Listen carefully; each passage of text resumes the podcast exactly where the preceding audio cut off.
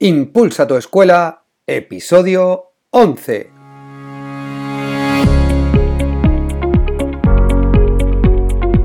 Hola, soy Ricardo Recuero y estás en Impulsa tu escuela, el podcast para los que creemos que la educación se puede transformar, para los que buscamos nuevos retos y caminos como docentes, para los que queremos dar un impulso a nuestra escuela, a nuestra labor como padres y madres. Bienvenidos a Impulsa tu escuela. Hola y bienvenidos al episodio 11 de Impulsa tu escuela.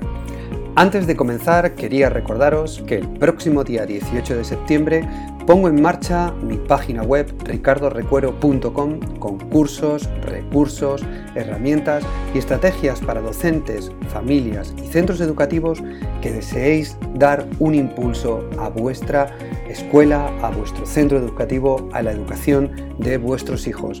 Además, si te preinscribes ahora, podrás obtener un 50% de descuento en la suscripción a los cursos durante los tres primeros meses. Hoy abordamos la tercera entrega del ciclo La Guía de la Transformación Educativa. Si recordáis, la primera entrega la comenzamos hablando del análisis DAFO, de las debilidades, de las fortalezas, de las amenazas y de las oportunidades que mostraba nuestro centro educativo, nuestra escuela o nuestra propia labor como docente.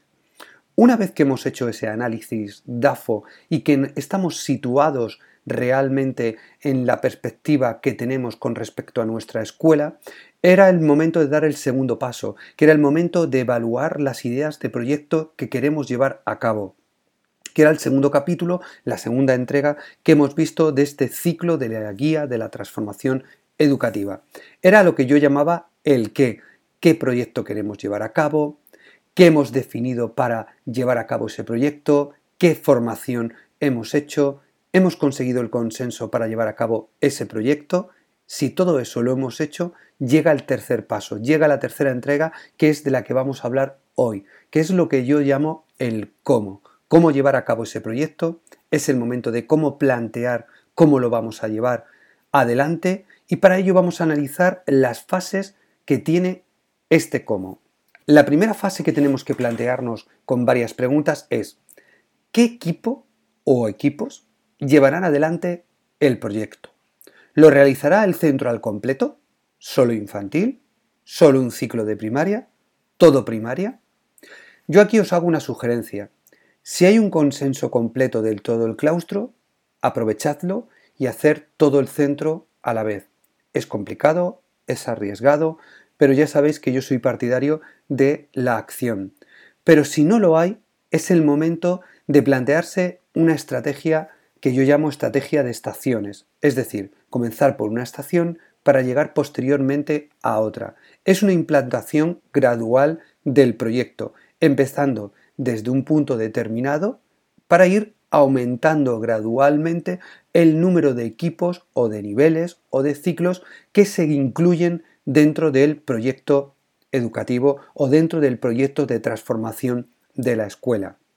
Tendríamos después una segunda fase, ¿Qué equipo de profesores realizará el proyecto?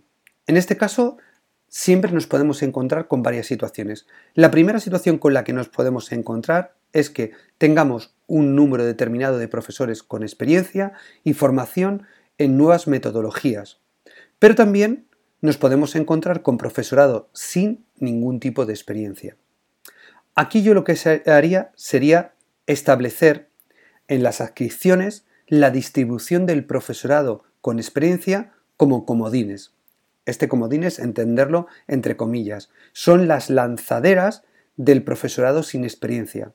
Esto que va a permitir que si ponemos profesorado sin experiencia con profesorado que ya tiene experiencia y que además tiene formación, les va a servir para crear primero un ambiente de equipo, un ambiente de acompañamiento y además va a generar una coordinación constante entre ellos para llevar a cabo el proyecto.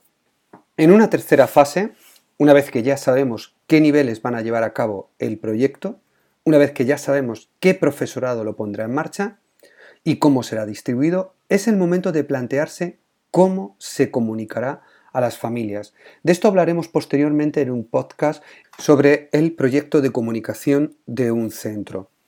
Pero ahora hay que ver cómo se lo vamos a comunicar a las familias y cuál va a ser el proceso para hacerlo. Aquí me gustaría contaros la experiencia que nosotros tenemos.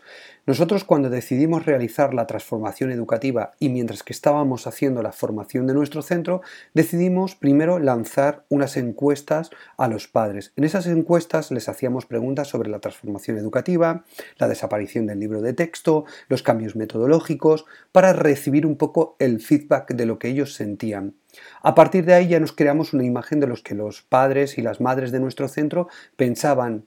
Una vez que ya tuvimos claro qué íbamos a hacer y cómo lo íbamos a implantar, los reunimos por niveles, es decir, cada nivel fue reuniendo a sus padres y ahí les dimos las claves básicas de la transformación que iba a hacer el centro en este caso.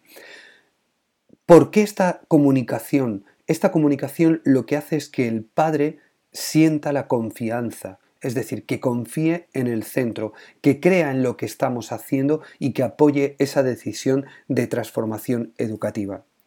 Una vez que iniciamos el curso, los volvimos a reunir y ahí, otra vez por niveles y cada una de las clases, les dimos de una manera sistematizada en qué iba a consistir el proyecto y cuáles eran las características del mismo, con qué se iban a encontrar tanto con los pros como con los contras.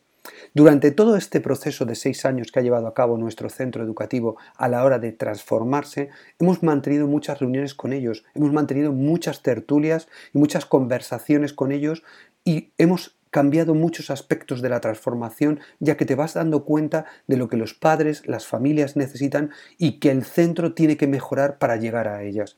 Es algo que hablaremos posteriormente también dentro de este ciclo de la guía de la transformación. Una vez que lo hemos comunicado a los padres, llega la cuarta fase, que es la de fortalecer la decisión. Esta fase es muy importante porque, claro, a las familias, al profesorado, eh, hemos realizado una formación, les hemos comunicado en qué va a consistir esta transformación, pero es importante que el centro busque a alguien externo, experto, que comunique a las familias y al profesorado los pros, los contras de esta transformación. Alguien que ya la haya vivido, alguien que sea experto, que lo conozca y que pueda transmitir o que pueda hacer de mentor de este proceso de transformación. Es algo muy, muy interesante para generar aún más ese feedback positivo por parte del profesorado y de familias. Y la última fase y último punto que yo considero que más que una fase es un ingrediente, es que en todo proceso de transformación tiene que existir el ingrediente fundamental, que es la paciencia, ya que este proceso se tiene que realizar desde la tranquilidad y sin correr. Es un proceso lleno de madurez, es decir, que cada paso que demos sea maduro para que se fortalezca y para que perdure, no para cambiarlo cada dos por tres. Pero sí que es verdad que aunque necesitemos tranquilidad y paciencia, como yo os digo, es importante la acción, ya que la intención sin acción no sirve para nada. Por lo tanto, aunque reflexionemos, aunque vayamos con paciencia, es muy, muy importante que demos pasos hacia adelante. Con estas cinco fases tendríamos más o menos establecidos el cómo de este proceso de transformación. En el próximo capítulo, en el próximo paso, en el cuarto paso de esta guía de transformación, hablaremos del cuándo, es decir, de la temporalización, de cómo podemos establecer un calendario de trabajo sobre este proyecto de transformación educativa. Espero que este capítulo de hoy os haya gustado y os recuerdo que estoy a vuestra disposición para cualquier duda, para cualquier cuestión, para cualquier sugerencia a través de ricardorecuero.com barra contactar. De hecho, dentro de muy poco vamos a hacer un podcast exclusivo para responder a vuestras preguntas que estoy recibiendo a través de la página web y que creo que son muy interesantes ya que eh, va a significar responder al feedback que me hacéis a través de estos podcasts. Lo dicho, gracias de corazón por estar ahí, gracias por seguir dándome un feedback muy positivo y esos me gustas en iBox y esas reseñas de 5 estrellas en iTunes y nos vemos el próximo miércoles. ¡Feliz lunes!